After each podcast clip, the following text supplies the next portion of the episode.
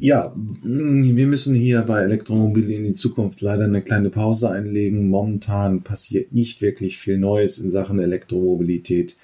Es geht immer nur um Corona. Ich melde mich wahrscheinlich im Sommer mit diesem Podcast wieder zurück.